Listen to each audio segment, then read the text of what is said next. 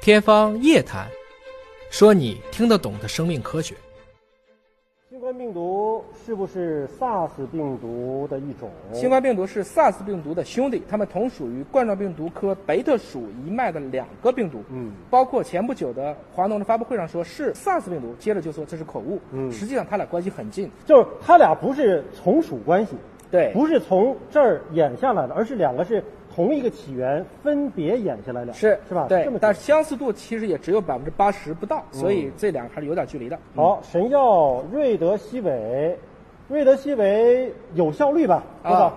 百分之九十六，嗯，百分之九十六把人都治好了，这个对药有这么神吗？瑞德西韦前段时间把它的音译为“人民的希望”，嗯其实主要是美国就救了一例，然后大家就传这个东西百分之九十六，在微信上传的特别的火，还有很多的相关的谣言都出来了。如果把实际上，一例救好了，那不啊就是百分之百吗？哪来的百分之九十六？所以其实他们正在严谨的做所谓的临床评估，嗯这个接盲的时间要到四月底。其实不做双盲，意思就是医生和病人都不知道，他要有第三方观察者才知道谁是病人谁不是病人。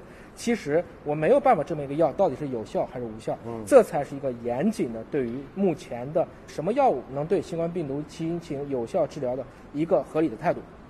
但是刚才提到了说我们要不吃野生动物，嗯那你像牛蛙和甲鱼，这个很多人餐桌上还有呢，对说我这是不是野生的？嗯我是养殖的，对，啊，我养殖的，但是这个种跟那个野地里的种是差不多的， 那这个能吃吗？这个林业局刚刚辟谣，今天还没有出名单。嗯如果是养殖的，本身来讲，牛蛙是一个两栖类动物，嗯甲鱼是个爬行类动物。我刚才特别强调的是野生哺乳动物，嗯因为要找你离你很近的，所以我相信我们在定何种动物为野生动物的时候，大家应该还会给出一个相对审慎的答案。至少在这一刻，这个消息不实。就是说离我们的种群关系越近，那么很有可能对我们的影响越大。蝙蝠啊，嗯蝙蝠就是哺乳动物，而且它体温比较高，所以蝙蝠可以携带很多的病毒。蝙蝠是万毒之王，但蝙蝠自己百毒不侵。